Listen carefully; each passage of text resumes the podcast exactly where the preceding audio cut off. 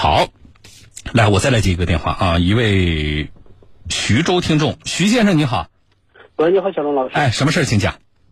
我是那个今年一月份的时候，然后我和一辆河南牌照车，然后在徐州发生了一辆那个交通事故。怎么定责的？定责是他主责，我次责。好，他主责你次责啊。现在这是一月份的事儿，对吧？对对对。啊，那现在碰到什么问题了呢？这都几个月过去了。对，现在是原来就是出现这个事故之后呢，有一个就是那个。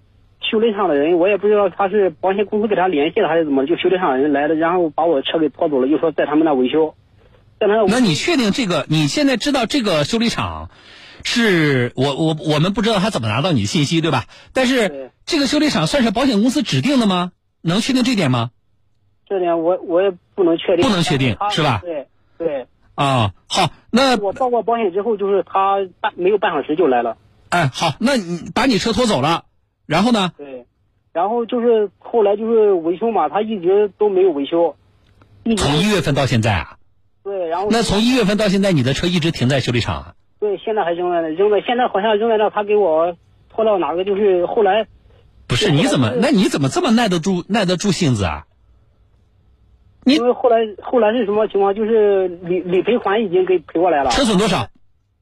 车损是九千多吧？九千多，那你因为你是次责嘛，对吧？那么对方赔你多少呢？赔我是六千九。赔你六千九，保险公司哪家？呃，人保。那人保是徐州公司啊，还是河南公司啊？嗯，河南公司那边业务员跟我联系之后赔的。好，河南公司，那这个钱没有赔给你，直接赔给修理厂了？呃，没有没有，直接赔修理厂了。那你你当时在处理的时候，跟人跟那个保险公司签过那个什么直赔协议吗？说这个钱不用赔给我？他只只是有个河南商丘的那个人保业务员给我联系一下之后，然后。那就是说没有签过直赔协议，对吧？对对对。好，钱六千九打给修理厂了，但是到现在为止修理厂车没给你修，是吧？对。那你你你去找修理厂啊？我找了找了好多遍，他我去我意思就是你车不修也行，你把钱给我，对吧？哎，对呀。他现在就是钱，他他后来我一直催催，然后上个月二十三号的时候，他给了我三千。嗯。那还有三千九呢？还有三千九，然后呃，他他说等两天，我这又催他。不是，那你现在车能不能自己拉出来？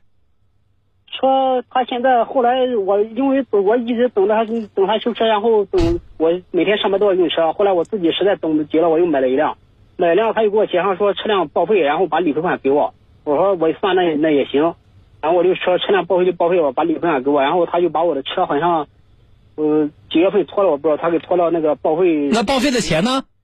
现在那个他车，因为我那个行驶证绿本还在我家，我说你不不把理赔款给我，我不会把这个就是行驶证给你了。然后他就扔到人家那里，一直没有报废。哎呀，你真是啊！你不仅是理赔款的问题啊，你车辆报废也有钱的呀。对，我我说了。而且问题是你怎么能让他这样？他如果把这个车就给你卖了，灭失了，你你行驶证在手里有什么用啊？他给你灭失了之后，你正常报废都走不起来的。哦。你怎么能够稀里糊涂呢？你现在赶紧去找，你说我车在哪？来来，我自己拖走，你不要给我动了。或者是你你给我拖到哪了？报废的话，你自己把证件带着，自己去走报废程序。他如果把车给你灭失了，你就很麻烦。哦，这个比你那个三千九还重要。哦，我我以我以为他跟我协商是说他把理赔款给我，然后他说意思他在中间也也忙活了一段时间，然后哎呀，忙活什么呀？这个我觉得这个修理厂太不地道了。来来，这修理厂太不地道。来，你们给人保打电话，啊，我我先我先想办法把三千九给你要回来，啊，然后呢，你自己去做这个事情，你把你的车搞清楚在哪。如果车就是还没有动，你自己把它拖走，自己去报废，干嘛要他去报废啊？而且报废有钱拿的呀，这还不是说他给不给你理赔款的事情。最重要的是，你一定要防止他如果不走正常报废程序，他把你的车灭失了，卖零件了。你你连正常的报废程序都走不起来了，那么就是你名下永远挂着一辆车，你以后的车价管、新车的车价管业务都会受影响的，而且是无解的。现阶段这种情况是解决不了的。哦，明白吗？明白了，明白了。你这从哪找的修理厂啊？这么不正规。好了，来人保客服接进来。您请说。哎，您好，您先记录，我这里是江苏省电台新闻广播，我是主持人，叫小东，拂晓的小东方的东。啊，主持人您好，请问有什么可以帮到您的？好，是这样的啊，我们遇到一个事情，我们江苏的一个车友交通事故，在今年一月份他是次责，是江苏徐州地区的，处理这个事故的主责方的保险公司是河南人保。但是对于河南人保的做法呢，我们有很多疑问，就是在我们的次责方的车主没有签直赔协议的情况下，河南人保直接把理赔款打给了一家修理厂。那么现在碰到的问题是，这家修理厂拿了理赔款之后，几个月时间过去了，车都没有修，并且这个理赔款也不退给次责方的这个车主。我们希望你们人保呢去跟河南人保方面。核实一下这个事情，请河南人保介入协调。我们认为这个这笔钱，如果我们的这个次责方的车主没有签支配协议的话，这个钱不应该那么草率的打给修理厂，造成后续的纠纷。所以请他们协调。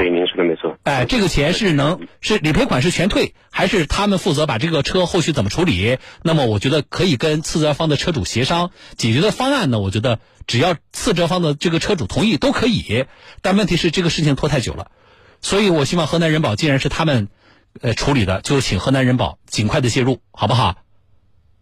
好，可以的，主持人。呃，不过主持人，我这边呢是江苏省某保公司的，嗯，您哦哦，就我现在对我在南京打九五幺八，是不是？那我怎么能够找到？您是帮我能上报吗？还是我直接能够找到你们的上一级总部？啊啊，没关系，你主主持人这个非常简单，我可以直接帮您在线转转接啊，转给河南人保，在线转接。太好了，或者是您后续后续如果说需要和他们联系的话，您在我们号码前面加一个河南的区号，也能够联系到当地的。那你这样，你你帮我转接好不好？你帮我转接，嗯，哎，你那我我电话不挂，是不是？对，哎，太好了，太好了，感谢你，感谢你啊！我在线等啊，好，来，我节目是直播有限，我不在这里沟通了，我们编辑诸位，你们在场场外沟通啊。我们的诉求很简单，事儿是河南人保惹的，那么就请你们把售后给我料理好啊。来，徐先生，呃，等一下消息吧，好不好？我现在能帮你做的是，我让河河南人保来介入，那么把那三千九退你，这是我能做的。那个车辆报废的事儿，我帮不了你。你赶紧自己去想办法。好的，好的，好的，好不好？啊，场外的话有进展的话，跟我们编辑联系啊。哎，好好好。哎哎，好，再见。好，谢谢了。哎，不谢啊，好，再见啊。这事儿一定要注意啊，听众朋友，咱们说了很多次了。就这事儿呢，你自己如果你觉得不太上心，你怕麻烦，那么后续你会更麻烦。啊，我们在处理的时候，你记得你就要跟保险公司说清楚，到时候这个钱是打给谁。能不能够直接打给修理厂呢？可以的，可以直接打给修理厂。因为，你注意，你不打给修理厂呢，那么会有一个麻烦。比如说啊，你像这个修理厂，我觉得这个修理厂，如果按照我们听众朋友说的，太差劲了。但是正常来讲，你车在四 S 店或者修理厂不直赔，面临的麻烦是什么？那个理赔款到账的时间一定是大多数情况，如果你的事故不严重啊，理赔款到账的时间会晚于你汽车修好的时间。那么就是说，四 S 店先把你车修好了。你车提不提？你不能一直放在 4S 店，你要用啊。那你去提车的时候，4S 店还没拿到修车的钱，他就不会放车。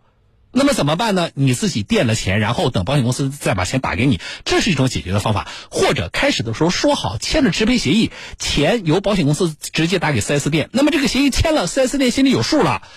你车修好了，即使理赔款没到位，4S 店也可以先让你把车提走，因为他有这个协议，他就到时候直接找保险公司要钱就行了。